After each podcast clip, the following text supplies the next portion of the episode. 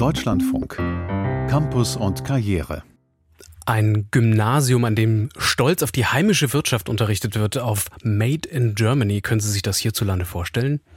In Italien wird so etwas demnächst Realität mit den Made in Italy Gymnasien, einem Herzensprojekt der rechtspopulistischen Ministerpräsidentin Giorgia Meloni.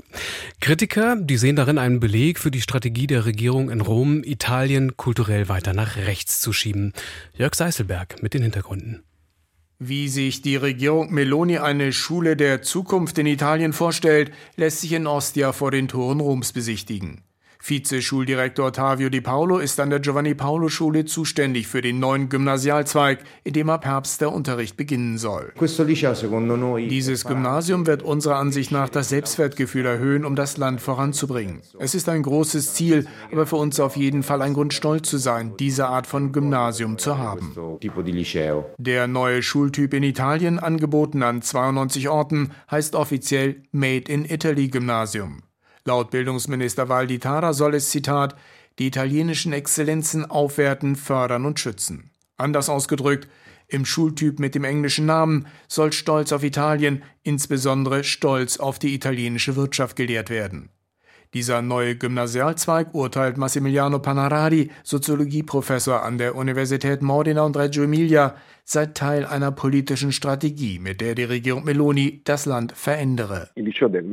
Das Made in Italy Gymnasium ist Teil einer Vision der neuen Regierungsrechten, die dominant sein will, auch durch die Kultur, die Symbolik, die Softpower. Es ist Teil eines sehr viel größeren kulturellen Projekts.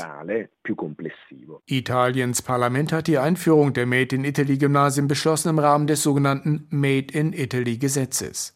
Politisch geräuschlos, wie so häufig unter der Regierung Meloni. Außer neuen Schulen bringt das Gesetz Italien künftig den Nationalen Tag des Made in Italy, der am 15. April gefeiert werden soll, sowie einen Souveränitätsfonds, den die Regierung auflegt, um national wichtigen Wirtschaftszweigen zu helfen. Panarari sagt, dieses Gesetz stehe in einer identitären Logik, die politisch typisch ist für das Vorgehen einer populistischen Kraft wie die Brüder Italiens. Die Partei der Ministerpräsidentin Meloni. In Ostia schüttelt Vizeschuldirektor Di Paolo energisch den Kopf zur Frage, ob das in Italien neu eingeführte Gymnasium eine Schule mit politischer Ausrichtung sei. Nein, absolut nicht. Wir als Schule haben grundsätzlich die Einstellung, dass die Politik außerhalb der Schule bleiben muss. Im Gesetz zu den Made in Italy Gymnasien steht, unter anderem Wirtschaft und Recht sollen gelehrt werden, in einem Zitat kulturellen Rahmen des fachübergreifenden Austausches, unter anderem mit Geschichte, Literatur und Kunstgeschichte. Auch zwei moderne Fremdsprachen sind Pflicht. Lehrer Di Paul in Ostia nennt als konkretes Lernziel des neuen Gymnasiums Wissen, was Made in Italy bedeutet, und zwar in einer 360-Grad-Perspektive. Vom Handwerk über das Marketing, die Kunst, die Wirtschaft bis zum kulturellen Erbe. Das kann sich über tausend und einen Bereich erstrecken. Das Interesse von Schülern und Eltern am neuen Schultyp in Italien hält sich bislang in Grenzen. Laut Medienberichten gab es zum Meldeschluss Mitte des Monats gerade mal knapp 400 Anmeldungen, landesweit.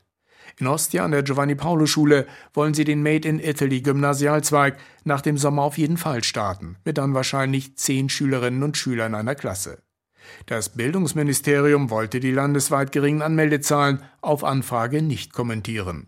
Soziologieprofessor Panarari aber ist sich sicher, die Regierung werde an dem neuen Gymnasium festhalten. Für Giorgia Meloni, die Brüder Italiens und den zuständigen Minister ist das Made in Italy Gymnasium ein sehr wichtiges identitäres Symbolprojekt. Deswegen werden sie weitermachen, auch wenn es sich um ein Bildungsangebot handelt, das vom Land offensichtlich nicht wirklich angenommen und gewollt ist. In Italien soll es im kommenden, ab dem kommenden Schuljahr Ital ähm, Gymnasien für nationalen Stolz geben. Jörg Seiselberg.